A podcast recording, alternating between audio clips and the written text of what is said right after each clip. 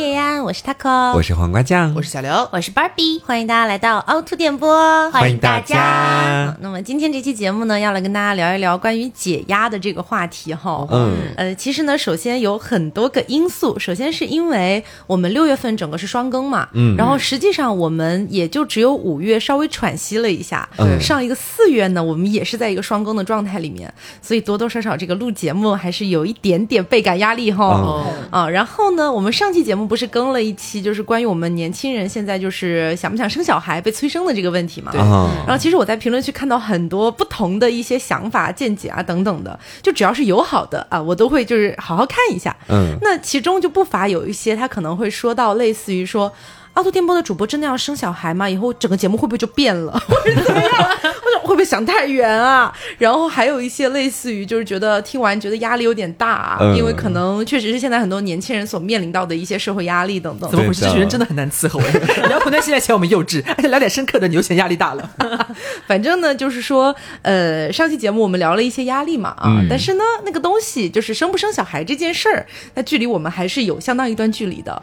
嗯好，那今天的话呢，我们就来跟大家聊聊解压好了。既然大家压力都这么大，给你剂解药喽。对，那首先呢，今天这期节目我们也要先感谢 You Like 对本期节目的大力支持。二度，又来喽，呃，上一次 You Like 的活动结束了之后，其实我印象里面还有蛮多听众来私聊我说，You Like 的活动结束了吗？这次没赶上，或者怎么怎么样。那今天的节目呢，我们就再次为大家带来 You Like 的这个活动。嗯，那大家如果想要参与本次活动的话呢，就可以去到某宝搜索 You Like，找到他们的某宝官方旗舰店，给客服报暗号凹凸电波，同时不要忘了在下单的时候再备注一下凹凸电波这四个字。素。那这次的活动呢，和上次的价格首先是一样的，且同时呢，它一样会赠送非常非常多的一些礼品，可能跟上次会不太一样，但是整体上来说还是非常多的。对。啊，那如果大家想看到更多的活动细节和详情的话呢，就可以去到我们的公众号凹凸电波，找到和本期节目对应的那篇推送，就可以看到具体的内容啦。是是的，好，那我先问一下大家哦，就是日常生活里面，人类难免会产生一些压力。嗯哎啊，我们就不管这些压力是什么。如果一旦产生了一些压力之后，大家会选择一些什么样的解压的方式啊？嗯我首先讲一个我自己的吧，就是我很喜欢干的一件事情是什么呢？就比如说我洗完了头，我的习惯呢是要把头拿那个毛巾包着，包一段时间再去吹，这是我的一个习惯哈。不要学我，可能会有偏头痛。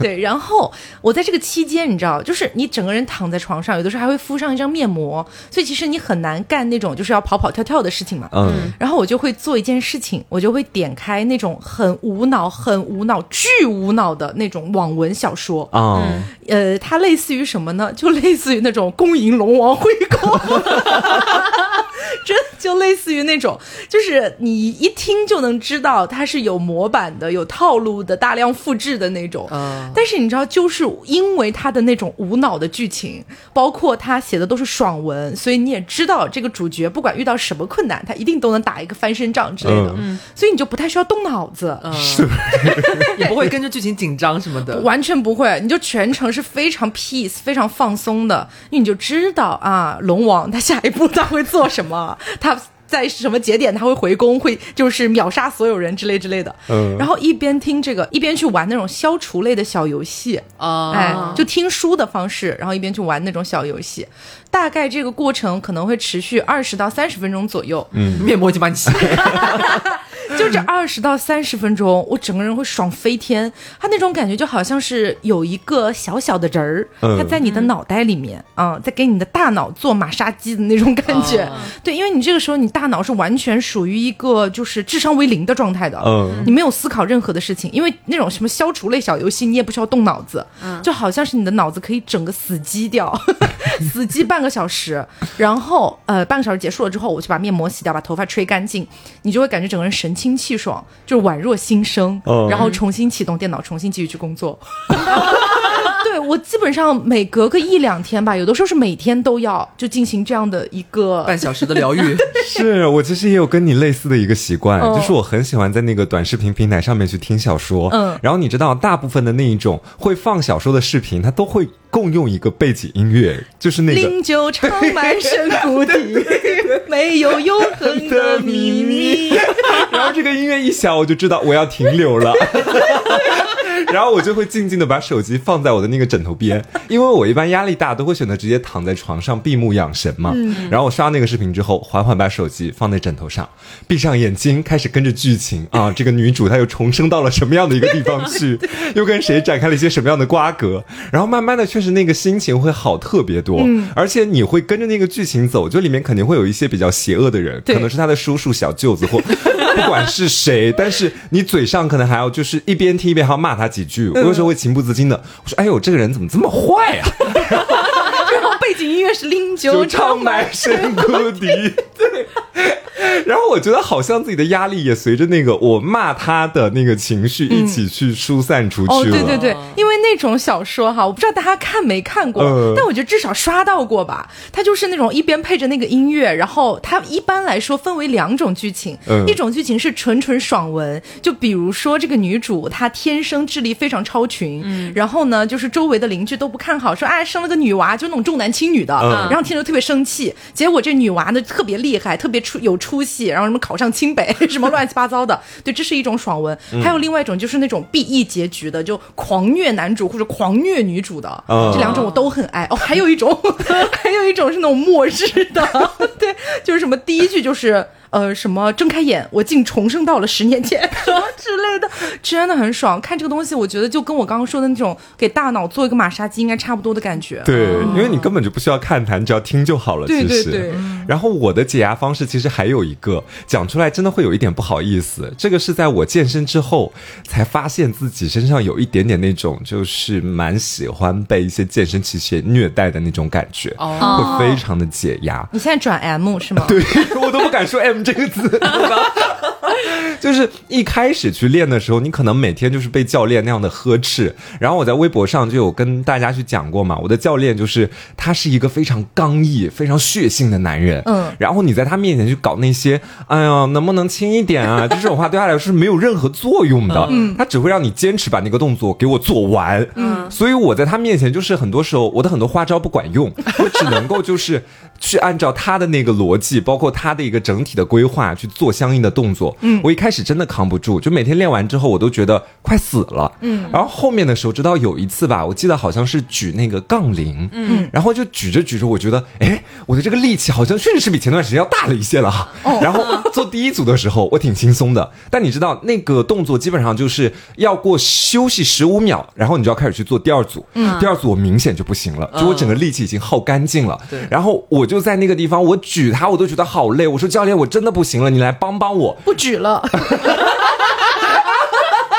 然后教练就跟我说：“你可以的，相信你自己，坚持下去。”他说：“你把它举起来之后，你今天就是一个真正的男子汉。”这种给我打鸡血，你知道吧？我不想成为真正的男子汉。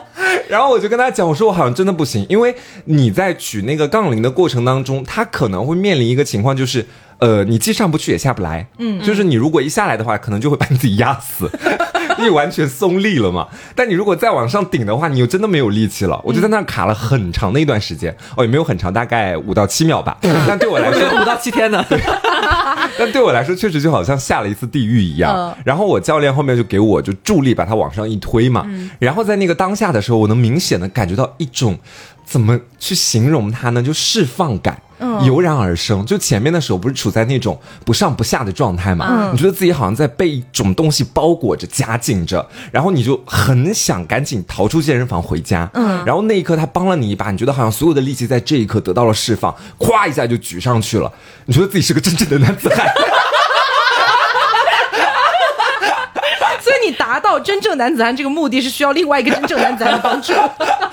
开玩笑，但然后就是每一次去健身做完那个所有的动作之后，然后你不是要离开，或者是在那边走一下路、爬一下坡什么的。嗯，我每次开完门回家的那个路上都特别的开心，就不管是我进健身房是有那个脸是有多臭，然后是有多少的烦心事，我回家的路上骑那个小单车，我都能唱起歌，就是我觉得好像路边的景色都变得很好。唱什么一不踏 错，终身错。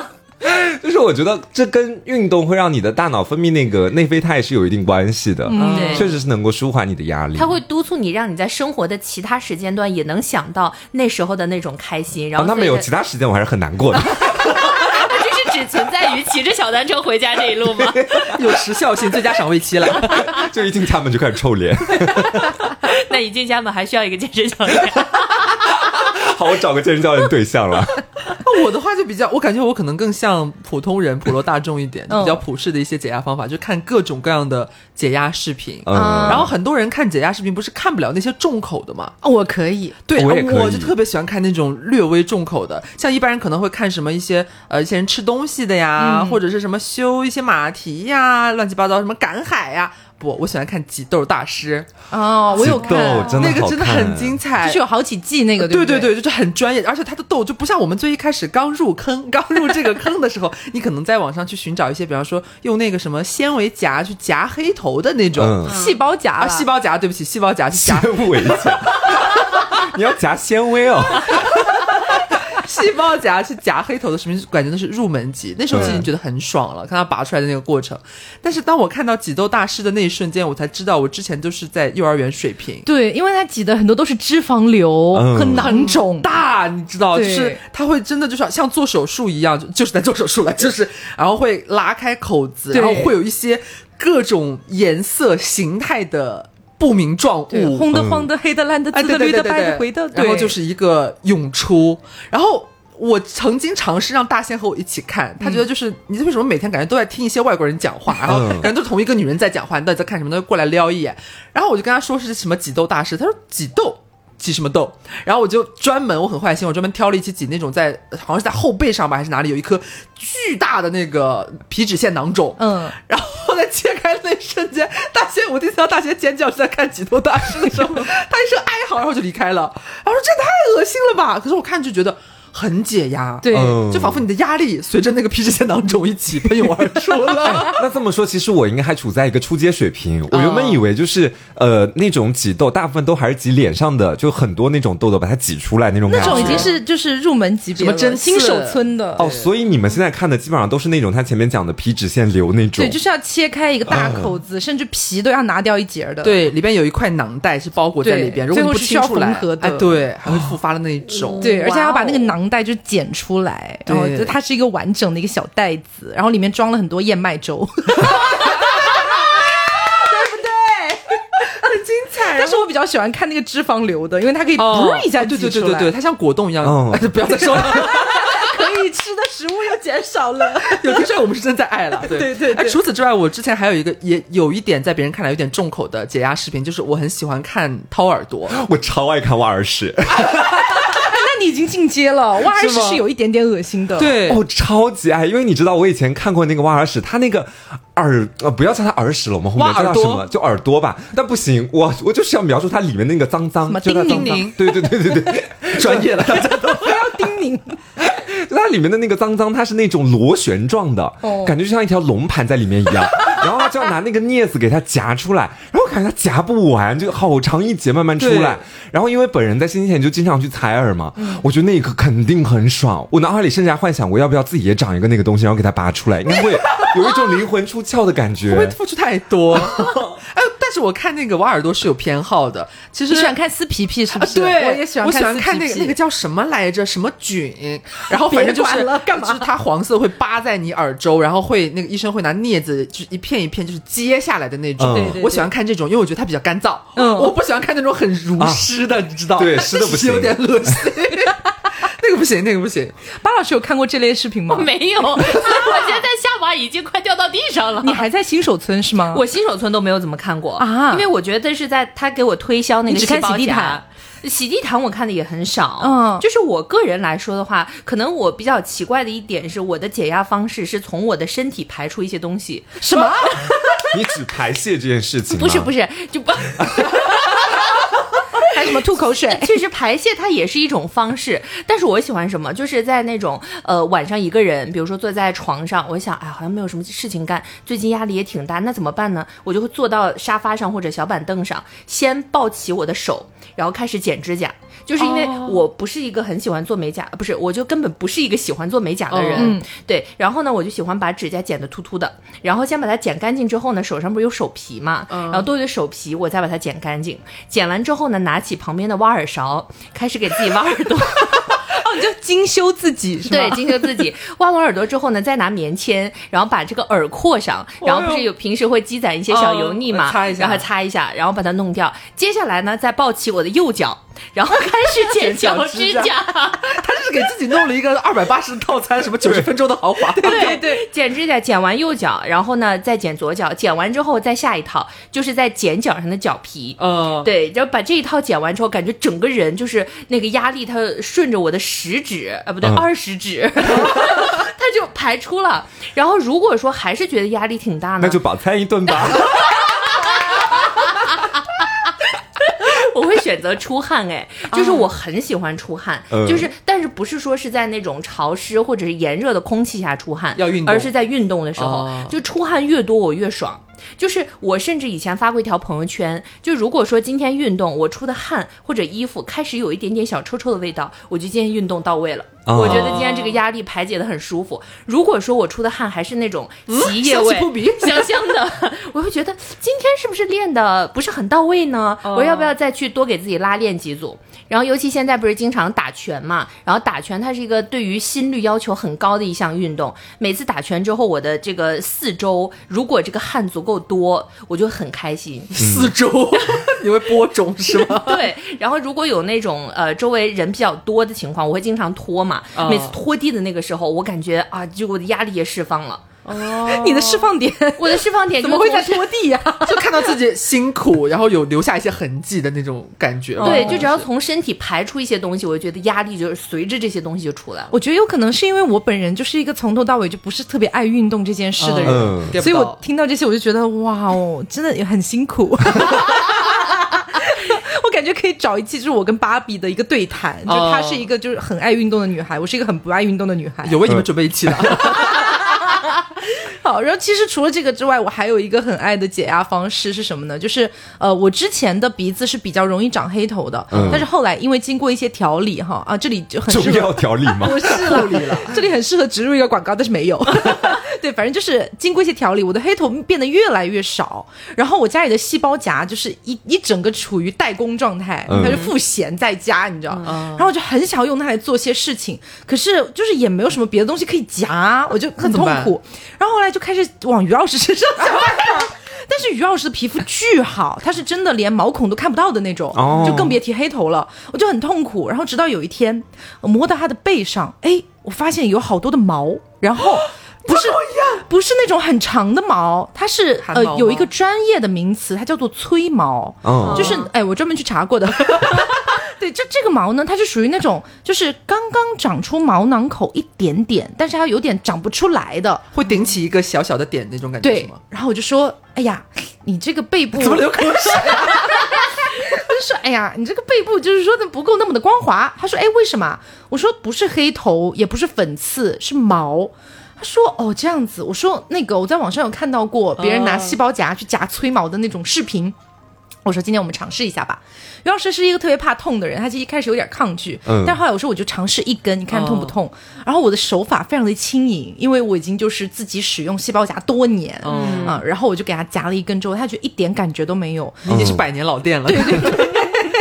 所以前段时间，大概每一天或者每隔一天的晚上，我都会拿出我的细胞夹，拍拍他的背，我说开始喽。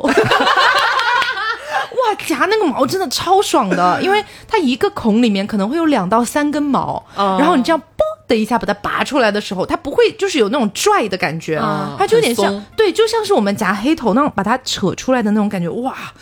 我就感觉整个人都在释放，嗯然后很爽，很解压。就我前段时间真超爱干我感觉你再精进一点，可以给我做植发手术了。我发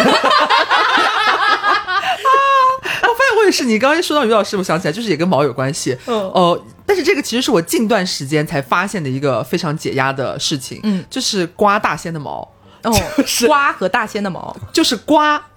刮大仙的毛刮掉，对，对，就是刮掉大仙的毛，因为大仙是一个毛发比较旺盛的人，他从，比方说他让你刮毛哦，他一开始是不让的，就最一开始，比方说我们刚在一起不久的时间，我可能经常会跟他开玩笑啊，比方说，我说这边怎么会毛啊？你你你你要不要刮一下？什么肩膀吗？肩膀有的他，肩膀上有毛，肩膀上有毛，就是肩膀肩，膀上有毛啊？对啊，哎，我偶然瞥见他胸上有毛，胸上有毛，男人可以理解啊哦，肩膀。上谁会长毛啊？他就是毛发很多，然后大家也知道他胡子，就是大家见过他嘛，就是他本身你看他的那个胡须，你就能看出他其实毛发还蛮旺盛，都是那种很粗很硬的。然后但是呢，他身上到肩膀头子，然后包括那个那是哪里啊？就是你脖子后面肩胛骨往上。就是大家一般去按摩捏肩膀的时候，大拇指在那个位置都会有毛。它有一个毛发的披肩，呃，算是吧。呃，王室成员一般都是这样子的。披肩下凉被吧？我觉得就是比较薄薄的，没有那么夸张，但是会长，然后是能看出来的那一种。短毛披肩啊，。对对对对对。然后我身上的一般，我偶尔想要解压的时候，我也会刮自己的毛，就比方说胳膊上、手臂上的汗毛。但是刮一刮又打一打什么的，其实后来就不太长了，你就没得刮。对然后你就发现了旁边有这样一片大庆油田，你知道这种感觉。然后没有想到我在有一次。呃，有一点小难过的时候，可能我也是娇嗔还是干嘛的，他自己主动想要安慰我说：“那要不你刮我的毛？”流程好啊，真的，而且你知道它哪里还有长毛吗？它连就是耳廓上都会有那种小小的绒毛，然后不是那种透明的，像我们一般可能长绒毛都有嘛，但是透明的很短，它是能看到就是细细的浅灰色，有一点颜色的一点点，然后就是。很让人很想要，就是拿起刮刀，然后没有想到他那次居然主动说：“那要不要你刮刮毛，开心一下？”我说：“好啊。”你刮了哪里啊？然后我就那次是先刮了他的耳廓，然后你就会听到，我特别喜欢听刮毛时候那种蹭蹭蹭对对对，擦擦擦那种声音，我觉得特别解压。但是后来我就是就欲壑难填，你知道吗？就是耳廓上的毛太细太软了，声音不够大。嗯，然后呢，他让我帮他刮胡子，我又不敢。然后因为我尝试过一次，他是喜欢用那种手动剃须刀的人，会很硬，我很怕刮破它，我就是我不敢帮你刮胡子，有没有别的毛可以让我刮一下？然后他上一次就让我帮他刮了肩膀上的毛，嗯，是那种很长的，你知道，就是会像麦浪一样，你知道那种感觉。弯弯曲曲，呃，没有弯弯曲是垂顺的朝一个方向，然后有时候我甚至会想拿小梳子帮他梳一下，就是就是披肩呢、没有那么夸张了。然后我就拿出我的修眉刀，然后去帮他刮，他还会就是说刮干净一点哦，哎这边这边还有这边，哎你会不会那样？你会会不会那样？就是在给他刮之前，还要用酒精喷一喷，消消毒。啊没有有没有那么专业？啊我我就是这样的，每次在给他拔那个催毛之前，我就会给我的手上喷满酒精，然后那个就是镊子上，就那个细胞夹上也喷满酒精，然后甚至还会戴上一个口罩。我说我们开始喽，专业啊，专业你是女朋友还是医生啊？你们 挺好的，我觉得你你是对的，是我的问题，我我应该再注意一下这个卫生问题。下次如果还有这样的机会的话，我祝你有。是 我会有的，我会有的。我很今晚不开心，今晚就会有，只要他不开心就会有。对啊，因为我觉得脱毛这件事情本身就是一个很解压的事情啊，不管是脱自己的还是脱别人都很爽。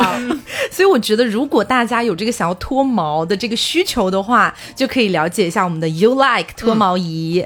You Like 呢，他们是一家十年只专注做脱毛的品牌，获得了超过一百项的全球专利，而且还是经过了注册备案的医疗器械，通过了国家更高标准的考验，用起来会更加的放心。另外呢，You Like 还是连续七年的销量第一，口碑非常的好，帮你省去了很多试错的成本。嗯，而且根据脱毛仪的原理来说呢，它就是能量越大，脱毛的效果才会更好。而 U Like 他们家这一款 Air 三呢，是升级到了二十一焦的大能量，是可以直接媲美院线脱毛的能量哦，并且它也获得了 SGS 权威的效果专业检测认证，能够安全有效的抑制我们的毛发生长，可以说完全就是咱们脱毛仪的天花板了。嗯，对的，也不用担心这种能量大用起来会特别的疼，因为它是美容院同款的蓝宝石冰点头，有他们家独家的蓝宝石冰点专利技术，可以边脱毛边给你的皮肤降温，能够做到长时间的使用，也完全不会有痛感，更不会伤害皮肤。是的，而且这款还新升级了自动连闪模式，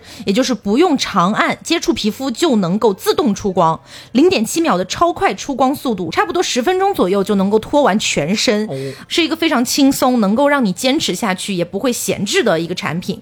它的机身只有二百七十一克，手持是非常轻便的，旅行携带或者放在家中收纳都是很容易的。而且实际上我用 U Like 的产品用了蛮久了，从他们之前的另一代用到新的这一代。啊，你有那个绿的，对对对，用了差不多有一两年、两三年左右了吧。然后慢慢的，因为我首先就不是一个毛发特别旺盛的人哈、这点我承认，但是多多少少还是有一点的。但是你知道，就是用的时间越久，你就会发现你的毛发越来越少。这也就是为什么我要去拔于老师的嘴毛。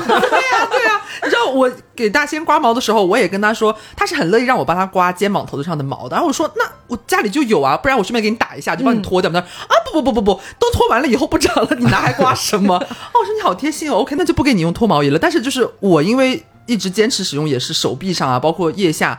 可能过了那个季节之后，偶尔偷懒，可能就不会说一年四季都在用嘛，嗯嗯肯定还是会长的。但是我觉得判断一个脱毛仪它好不好用的标准，就是它用完之后再新长出来的毛是否会变少，二是新长出来的毛是否会变得细软。嗯，我觉得这是很重要的。但是我经过这么多次的一个历练哈，就是已经非常之稀疏了，所以我也就只能刮刮它的了。所以，如果大家想要参与本次的活动的话呢，就可以去到某宝搜索 “you like”，找到他们的某宝官方旗舰店，给客服报暗号“凹凸电波同时不要忘了在下单的时候再备注一下“凹凸电波”这四个字。那么这次的活动力度呢，它的价格是跟上次一样的，对啊，然后赠品也非常的多，和上次会有一些出入，但是整体来说也是很多的。嗯，那大家如果想看一下具体的活动详情和细节的话呢，可以去到我们的公众号“凹凸电波”，找到和本期节目对应的那篇推送，就可以看到具体的内容啦。嗯，是的这个夏天想要脱毛的姐姐们可以去看一看哟。嗯，嗯，而且你说到这个脱毛这件事情哦，其实我真的是跟我的毛发，哎。和谐共处了二十四年，嗯，在中间有过争吵，有过对彼此的就是互相指责，争吵，也有过就是对彼此的欣赏。因为前段时间我其实发了一条微博嘛，然后就大致的展示了一下我一个多月以来的一个健身成果。哦就我的本意其实是让大家看看啊，我的胸是不是高了一点，我肚子是不是小了一点。嗯，但是我没有想到百分之八十的评论全部集中在我奶奶头旁边的毛上。嗯，咱们就说他确实是有了啊，，百分之百分之九十多，我觉得哟。它长得确实是有一些奇怪，在大家提醒之下，我也感觉到了。就大部分的人，如果那个旁边长毛的话，可能是竖直的往上生长的，那至少看起来是一个圆形。但是我的那个就看起来很像是一个女人，长发女人走在大街上，然后被那种八级台风吹，她整个头发就往一边去吹的那种感觉，那个形状。然后我仔细端详了一下，就是我才发现，大家提醒的是有道理的。就以前我从来没有觉得我的毛怎么怎么样，我觉得说它很浓密很好，我很喜欢它。但是我在网上看着大家好像就是说，嗯，这个毛看起来好像是努比的眼睛什么的，产生了一丝怀疑。我说，形象就就我这么奇怪吗？我想的是，其实我也没有讨厌他，我只是觉得好像我跟大家不太一样。对，刮的那个胸毛长得很像什么哈？我在我的眼里，我觉得它很像向日葵，就是它只永远只会朝一个方向生长，就是向阳花开。然后，其实我本人不只是在就奶奶头旁边的毛，还有在腿毛上面嘛。先前也就是在节目里面跟大家分享过，就是在我们原本的那个家里面，有一个夏天，我想要见识一个不一样的我自己，对看看就是跟随了我好多年的这个毛，把它脱掉，我的腿会变成什么样子。是然后脱完了之后，我还去青岛那边去玩，拍了很多照片。我现在去看，我都觉得当时那个腿白白的，看起来挺好看的，我也挺喜欢。我记得当时那个脱毛是刘负责左腿，我负责右腿，对，这个就我想讲的，就是在那个脱毛的过程当中，真的很解压，是吧就虽然当时我的那个姿势有点屈辱。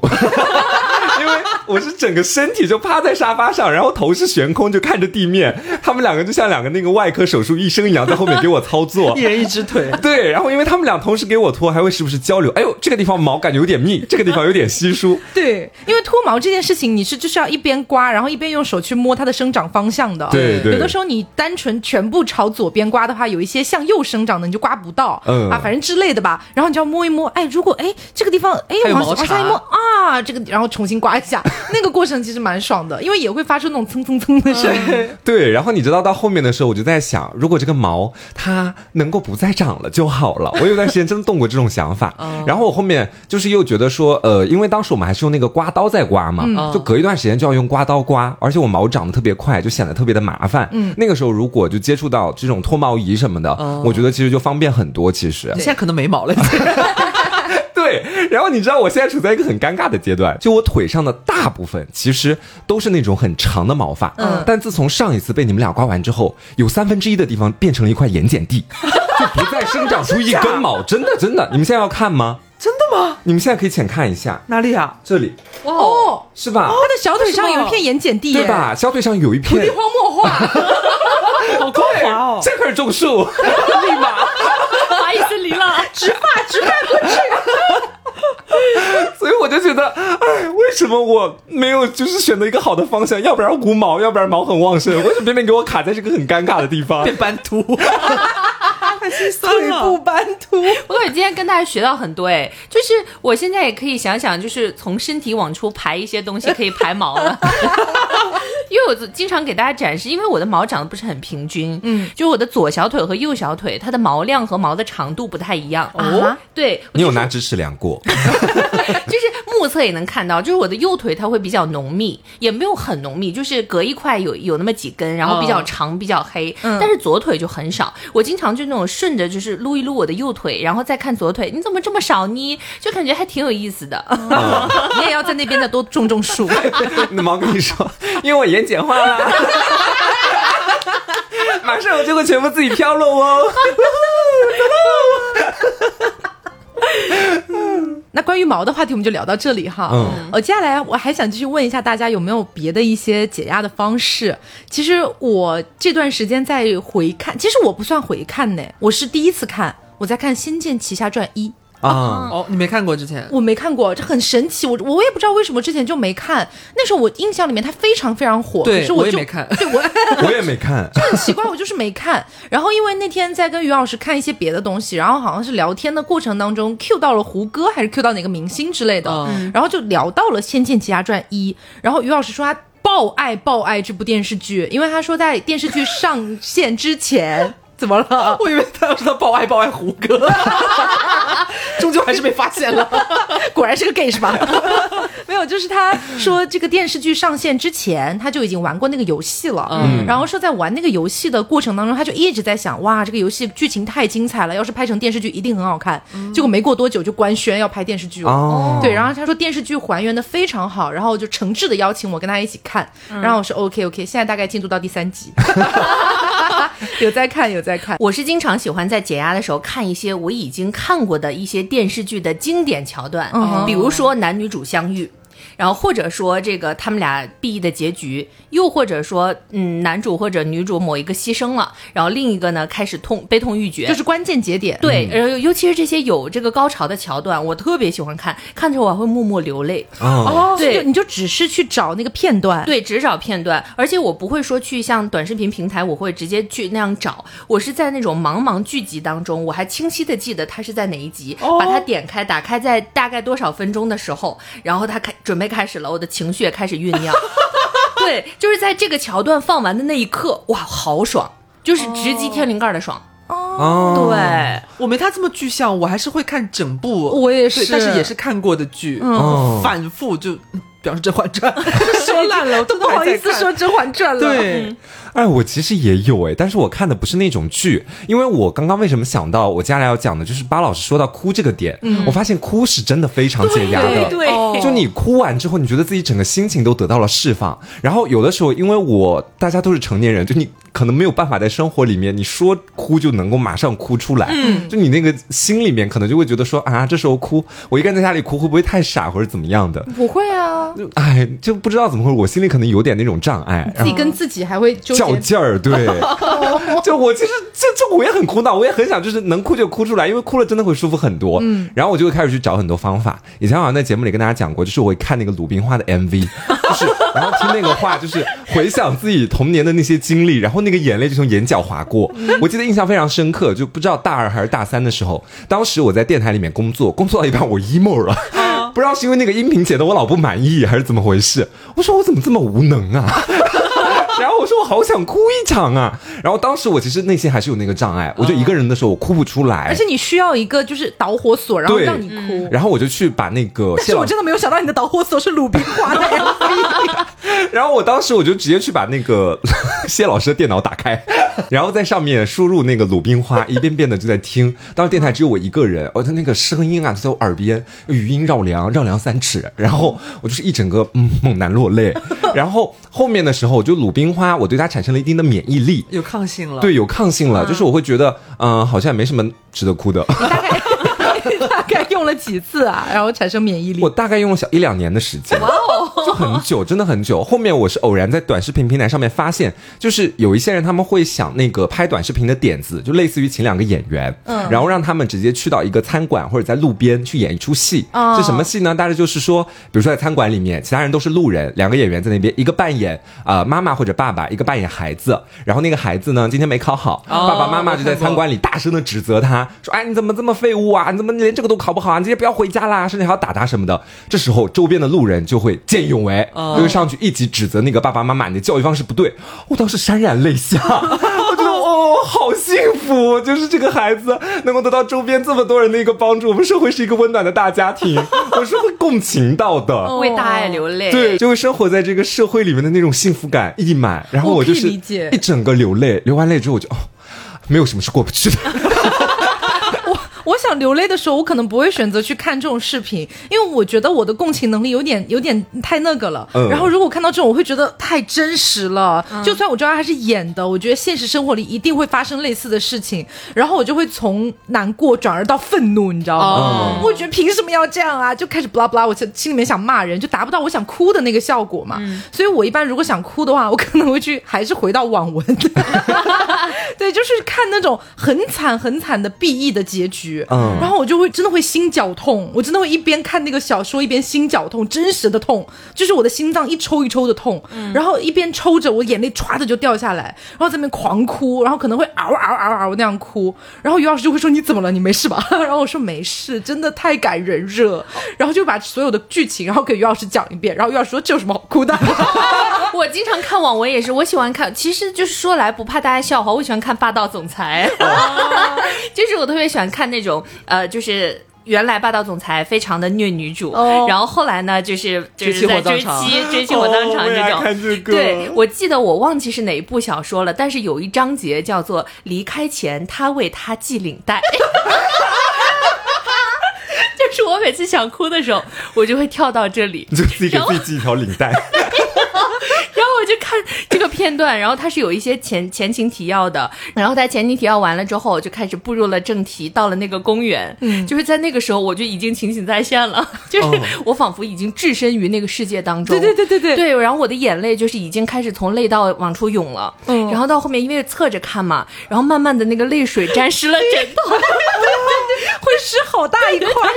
然后先开始他打转，后来就是流出来那个瞬间，正好他系完领带，女生走掉了，哇，那一刻就感觉这这这个文就是一直就到现在，他从我初二初三的时候我就已经在用了，一直到现在。嗯，对他还没有过赏味期限。你知道我还会看一类，就是那种宠物比较感动的视频。啊，那个我真的不敢看。但是我不敢看那种宠物离开了的视频，那种视频我看的时候，我真的会心里特别难受。我看的都是那种宠物保护主人的，哦就比如是说那种网上先前有一段时间特别火的，就那个家里面有个很小的孩子在路上，周边没有大人，然后呢就有一个狗，它就径直的走到孩子旁边想要扑它，结果家里飞出一只猫，一脚把那只狗踹走。然后我当时看的时候，我好感动，你会流泪我会流泪，我会眼眶湿润，我会想说，哦，它这么守护自己的主人，就是感觉它是一只很好的猫。然后我就会看向年年嘛，就我的猫，然后我想去找它，想抱抱它，亲亲它。我说以后就靠你保护爸爸什么的。然后刚走进卫生间，发现它又把屎拉在猫砂盆外面，然后我当时就想把猫砂盆扣在它脸上。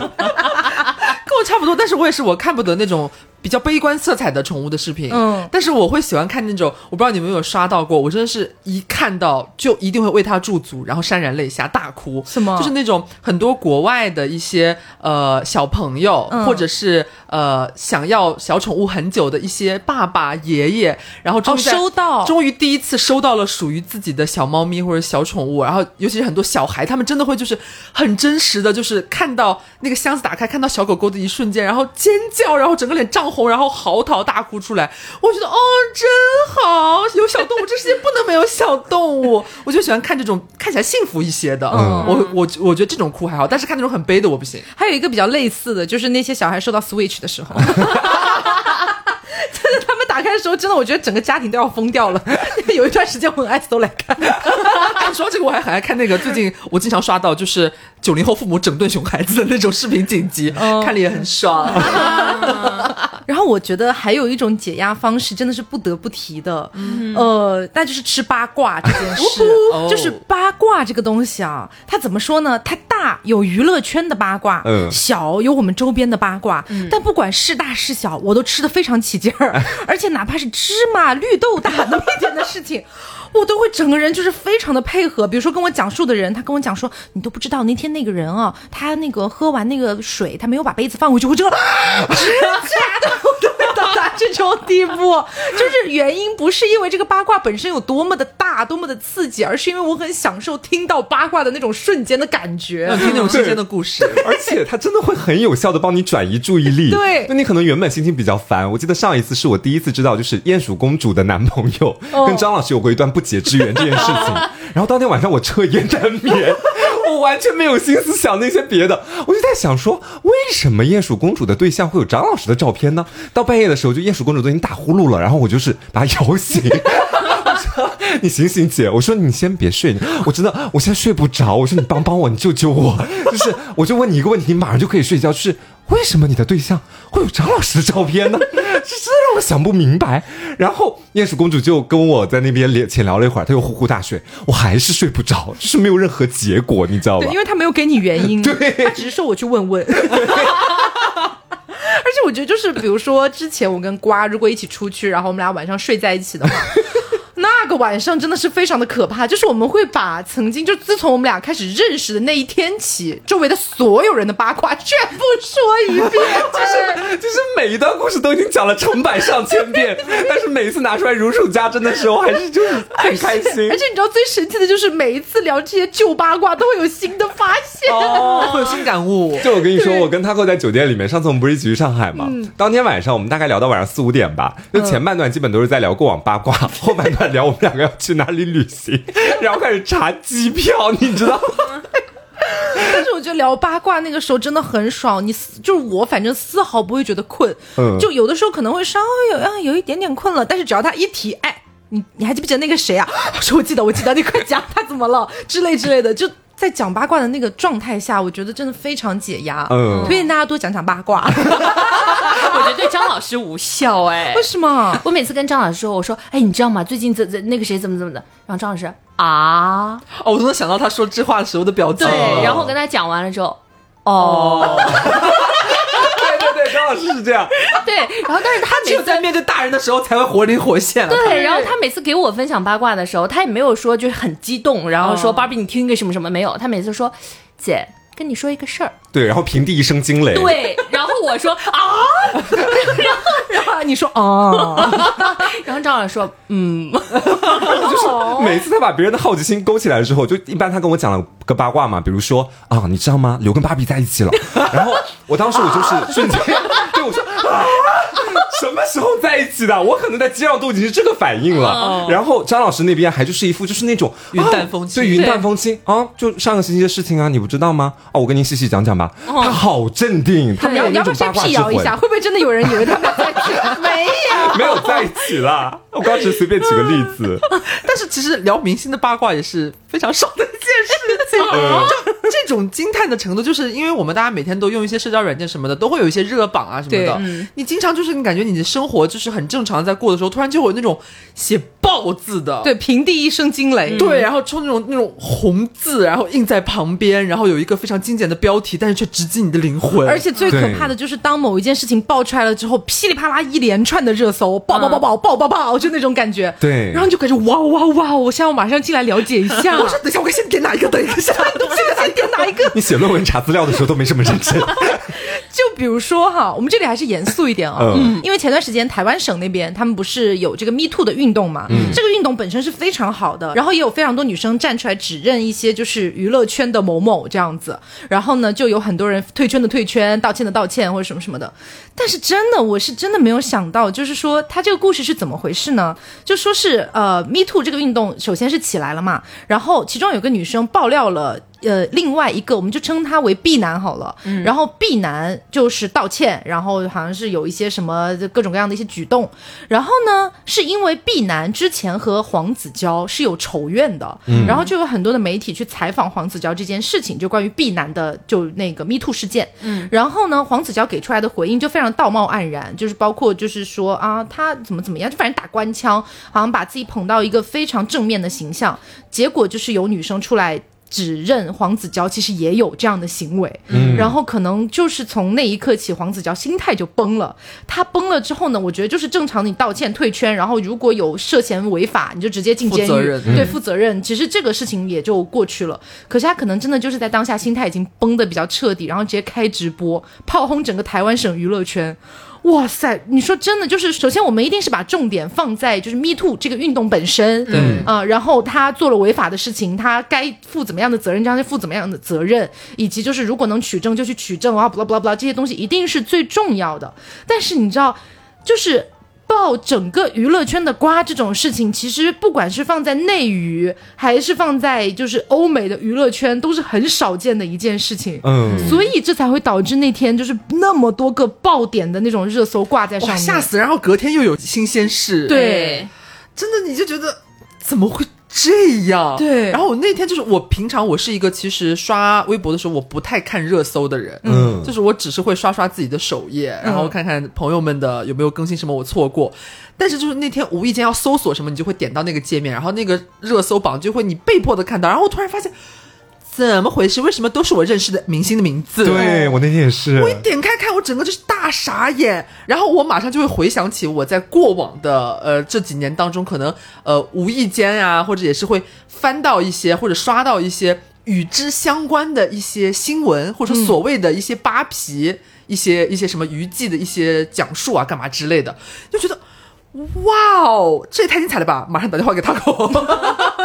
就想要分享说，哎，你有没有看？嗯然后晚上来录节目之前，大家可能也会聊到，然后会互相分享之前自己有没有听过一些相关的一些什么传闻啊？对大家会一起讨论讨论。对你私底下会去讨论这个事情是真的还是假的，哦谁知道？因为真的时过境迁太多年，也不好去论证它的真假了，不拉不拉的。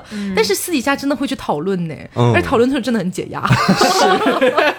但是话又说回来啊，就是吃瓜是每一个正常人类他会有的一个非常正常的欲望。嗯，他看到一些非常惊爆眼球的这个标题，他一定会点进去，一定会想要知道到底怎么回事。但是我们今天讨论的重点其实也是放在，首先我们只是说八卦这件事情本身，它还蛮解压的。嗯，但是呢，就是大家再去看到很多不同的一些。呃，报某某明星，某某明星又怎么怎么样的这个过程里面，大家还是应该多多去关注一下 Me Too 这个运动本身。对对对以及多去关注一下黄子佼他到底应该负一些什么样的责任，以及涉嫌到未成年人啊等等等等的这些法律上的问题，其实还是非常严重的。嗯然后其实除了就是聊八卦，然后吃瓜这些事情之外，我觉得还有一些很很爽的一些解压方式。嗯比如说之前有一次我跟瓜，然后我们俩打电话，应该聊这个事儿聊了有半个多小时吧。嗯其实它是一个很小的事情，就是我们赚了钱要怎么消费。真的闲哎，因为当时刚发工资，然后我们俩就觉得，哦，是不是应该就是犒劳一下自己呢对？但当下确实没有太多想买的东西，哦然后就在想说，哦，要不要去消费一点什么，或者是买一个稍微啊，先前一直比较想要稍微贵一点的东西呢？然后最后我们俩讨论半天，没有讨论出任何东西，就是算了吧。存钱吧。对，因为就是有的时候我也内心很挣扎，就是我有的时候会觉得说啊，不要掉进消费主义的陷阱，可是有的时候会觉得说，呃，可是我现在真的很想买点东西，就是处于那种极端拉扯的状态里面，你知道吗？嗯然后我就会想说，嗯，这个月发了工资，然后这个月我真的很辛苦，真的很累，我真的好想买一点什么，可是我又觉得说，如果我只买一个东西，它好像也起不到，而且那个东西如果价格不是很高的话，我就感觉起不到那种解压的效果，嗯我就开始很痛苦，最后我可能就会去到比如说类似于拼夕夕。去买发夹和发对，去买圈。好多发夹，或者买对买好多什么就是头绳之类的。当我看到我那个代收货，那就可能挂了很多，比如说十几二十个，哦你就爽了对，然后可能每个东西也就五六块，然后就会觉得啊好爽好爽。这种感觉我觉得很难解释，可是我觉得确实是能够让我解到压的。你这个让我想到上一次的时候，就我跟刘两个人一块儿去西湖那边。其实当天我是要去买瓶粉底液，嗯然后在路上的时候，刘就在跟我说，他说那瓶粉底液你在专柜买，这个价格肯定是要贵的，嗯你在网上不管是找任何渠道、任何方式，肯定是比专柜要便宜一些。嗯，然后你知道我当天其实我是动那个心思了，就是我觉得我想要去消费一笔，嗯，然后就是要买个贵点的东西。哎，我今天我我这个黄瓜，我知道那个东西便宜，但我就不买它，我就要买最正版、最正 专柜的。你 是不是有病啊？这有时候思想蛮病态的，讲实话，但是也没有贵太多了，大概也就贵个七八十块钱。嗯，然后去了专柜之后，在那边其实专柜你知道有有的时候还挺小气的，就你买了东西之后也不会给你什么赠品，送了我一个大概就是小蘑菇那么大的粉扑，然后还有另外的几个小样，但是你就拿着那个专柜的手提袋，然后从那边从店里走出来，然后你就看到哦，原来先前那么想要的东西，现在马上就到手，不用像等快递一样等两天，你瞬间就感觉心里面就是会舒缓很多。然后带回去两天也没用。哎，是这样子，我经常会这 真的是这样。就有的时候每天看到那个手机上就说快递预计还有多还有比如说两天或者三天送达，嗯就会很焦虑很焦虑。可是他两到三天之后送达了之后，我可能一个星期也不会拆开那个快递。我也现在不拆快递，我就享受买的过程。有的时候，就只有要用到那个里面包的东西的时候，我才会把它拆开。就是我们俩中了那个消费主义陷阱了。啊，我我是特别喜欢在这个解压的时候买面包，哎，就而且逛面包店。我也喜欢哦面包店，真的很解压。对，尤其我特别喜欢那种，比如说杭州不是有好多街道，他说一个街道上有好多家面包店嘛，嗯。我会今天特意就来这个街道，每一家面包店我去细细端详，哦。仔细挑选，然后挑选每一家面包，我会宠幸两到三个，嗯。然后就把它就是拎出来，因为它那个面包店的那个手提袋都很可爱嘛，嗯。把它提出来，然后再进下一家，然后再进下一家，然后回来就是满满的一兜兜，嗯。然后再买完了之后呢，有时候可可能怕吃不完，所以会分给朋友，嗯。又或者说有时候在网购的时候，嗯。网购的时候不是也有一些非常优秀的面包店嘛，嗯。然后我也会买回来，然后尤其有一些欧包它很大，我会回家之后把它切成两到三块，分装。切对分装，然后再把它冻到冰柜里，然后冻进去那一刻，看着满满的那么一箱子冻起来的欧包和面包，真的好就是爽。把冰箱塞满的过程。对，对。我也深有感觉，就是很喜欢逛超市的时候，就是因为偶尔会去超市买一些可能呃囤个一周的一些食材啊什么的，量会比较大。然后我以前其实是没有分装的习惯的，就是回来它什么包装，我可能就稍微收拾一下就。放冰箱里找地方塞起来就好了。但是后来有一次我尝试开始分装，比方说肉类，然后牛排可能一片一片分出来，然后裹好保鲜膜，然后虾可能按照分量，就是你一顿吃的，因为我可能以前就是一大坨，它其实也是有实用的地方，然后我会按餐分出来，然后你最后一份一份把它摆进冰箱里的时候，你就觉得。哇塞，我好厉害！但是不是有什么好厉害的？但就会你觉得很舒心，嗯有那种感觉。把它塞满之后，感觉整个一个冰箱都是自己的江山。对嗯最近关于厨房，我又爱上了一件新的事情，哎，什么就之前我在节目上讲到过，其实我非常讨厌洗碗这件事，最近爱上洗碗，很神奇。我最近真的爱上洗碗我，很早就爱上洗碗了，我发现洗碗真的很爽、哎，就很解。压。对，因为你知道，就是我做饭会有一个习惯，就是我呃，比如说我备菜，我可能用了三个盘子，嗯然后我做完了饭之后，我会拿另外三个盘子来盛，我不会拿那个备菜的盘子去盛。然后包括那个锅，我可能也会想要吃完饭了再去洗。所以其实我每一次做完饭了之后，厨房都有点凌乱的，嗯你知道。但是我最近爱上洗碗的原因，就是因为这个，就是当你做完饭之后，你就感觉哇，厨房真的一团乱麻，然后可能你那个灶台上面又有很多油渍，对好，然后你切的那些菜可能有一些哎渣渣掉在乱七八糟各种各样的地方，水池里面也有一些，台面上也有一些，你觉得天哪，怎么会这么乱？我现在来当个收纳大师。对，一定要给自己带入一个角色。对你给自己带入角色再去做家务活，那感觉完全不一样。对我就会戴上那个橡胶手套，还会发出啪的一声，这样啪啪，然后我说好，现在我们开始。你跟于老师也是这么说的。对对对然后我就会开始一点一点的去洗碗，然后洗的很仔细，然后把那个灶台上也擦的很干净，每一滴油渍我都不放过。对对，然后包括那个台面上，我就把它弄得干干净净，一个辣椒籽都不剩的那种，然后全部丢到垃圾袋里面，然后垃圾再打包丢到楼下去，然后我一回来看到焕然一新的厨房，我说好爽，好爽，好爽。对我洗碗的那个快感，主要是来自于就我净化污垢的那个过程。就那个碗里面很多时候会有一点油，或者是那种其他的颜色嘛。然后你把洗洁精往里面一挤，然后再拿那个洗碗布就直接往里面一抹，再一转个圈，然后 画个龙，对，白了。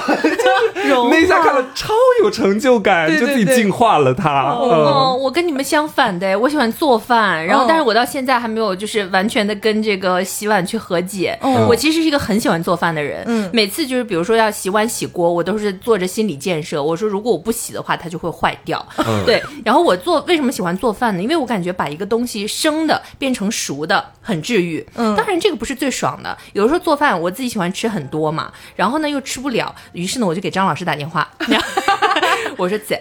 愿不愿意来品尝一个美味的麻辣烫，或者想品味一个什么内蒙的那种什么烩酸菜啊什么的？这样说啊，哦，张张老师他懂了，因为他知道我叫他吃完了之后碗是要他洗的，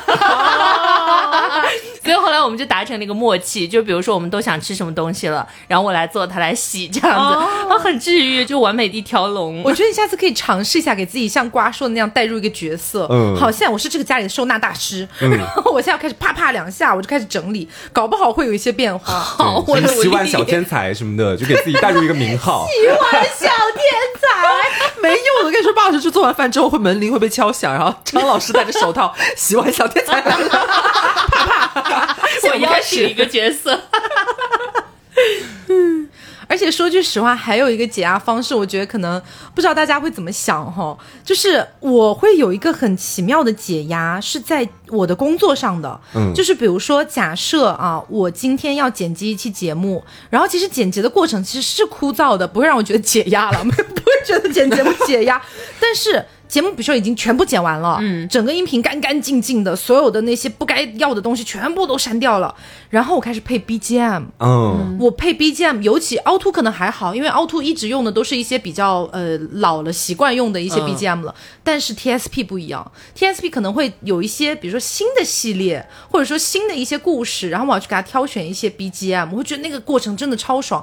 就比如说跟科幻相关的，嗯。我会费尽心思的去挑选，说我是要找一个什么样的歌单呢？这些歌单里面有些什么样的歌曲呢？然后我是不是要给他做个片头呢？就是在这个做包装的过程里面，我我也开始怀疑是不是我自己给自己 PUA 出来的这种爽感。但是这种爽感确实会让我现在觉得说我，我是愿意去为了这样的一些内容啊，去给他挑选一个最合适的音乐去做搭配。嗯然后在这个过程里面，我会觉得就是前面剪辑的那些痛苦全部都烟消云散了。嗯我可以理解的，就像我们之前呃还剪那个视频的时候，嗯因为一般铺 BGM 大家都是最后一步了嘛，对。因为觉得前面我已经修剪了好多地方，我已经打了好多字幕，我已经剪切了不知道多少处，然后最后到这一步的时候，你会觉得它是一个收尾的动作，然后你也知道这是一个很大的工程，你前面很用心，你不可能说我最后 BGM 我草草了事，嗯，然后你会带着很愉悦的，它快完成了，对。那种就是完美结尾打上一个蝴蝶结的那种感觉，对对对。所以会快乐，而且因为嗯我们每一次剪完节目，我都会发到我们的群里面，让大家先听一下嘛。对。然后就是每一次，但凡我是用心去做了这种后期包装的，我就会把那个就是音频拖到那个聊天框里面，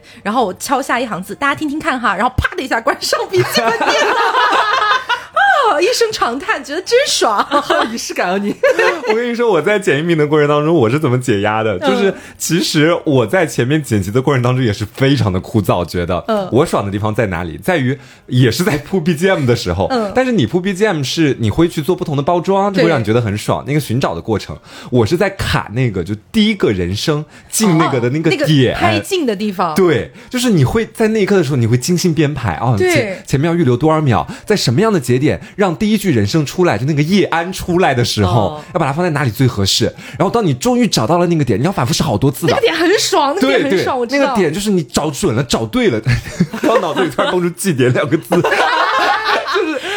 是你大脑里的祭点。然后就是你啪一下按一下空格键，哇，那个整个音乐跟那个人声一搭配起来，你觉得完美，就是完美。对对对对对，哦我觉得可能有些朋友他没有剪辑过音频，可能就是感受不到这种感觉。给大家解释一下，就好比是那种你在听音乐，然后它可能会有个前奏嘛，嗯比如说它的前奏是噔噔噔噔噔噔噔噔噔噔，就大概是我随便哼的啊，就大概是这样一个感觉。然后你的人声在什么地方开始进来的那一瞬间，会让人觉得呜很舒适。就不突兀，对，就好比是那种一颗弹珠刚好卡进了能容纳弹珠的那一个凹槽里的那种感觉，嗯就是爽到飞天，我可以理解。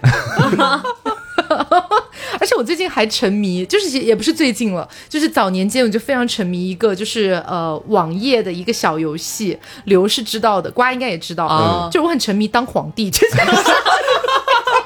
就是有一个网页游戏，但是当皇帝，你要开疆扩土，然后你要容纳后宫，然后 就是传承子嗣，对对，就是当皇帝的一个，就我我我将之称其为皇帝模拟器这样子。嗯，然后每当我觉得就是呃，可能心情有点不是那么美丽，或者说就是呃压力有点大的时候，我就会当皇帝。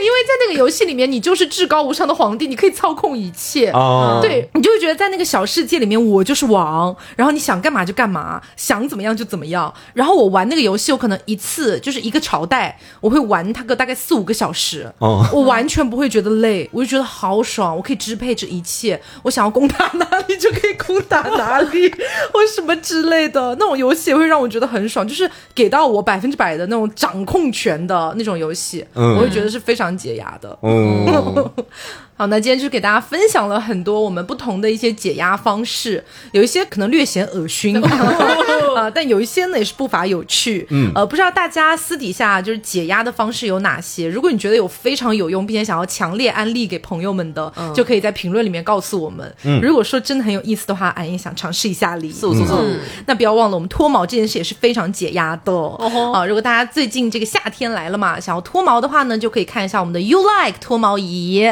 啊。大家如果想要参与本次活动的话，就可以去到某宝搜索 You Like，找到他们的某宝官方旗舰店，给客服报暗号凹凸电波。同时不要忘了在下单的时候再备注一下“凹凸电波”这四个字。具体的活动详情和细节呢，我们也都放在了我们的公众号“凹凸电波”和本期节目对应的那篇推送里面。上一次活动没有抢到的朋友们，这一次就可以赶快来看一下啦。是的，那么节目的最后，让我们一起再次感谢 You Like 对本期节目的大力支持。谢谢，好，那我们今天的节目差不多就到这儿了。我是 Taco，我是黄瓜酱，我是小刘，我是芭比，别着急，慢慢来拜拜。拜。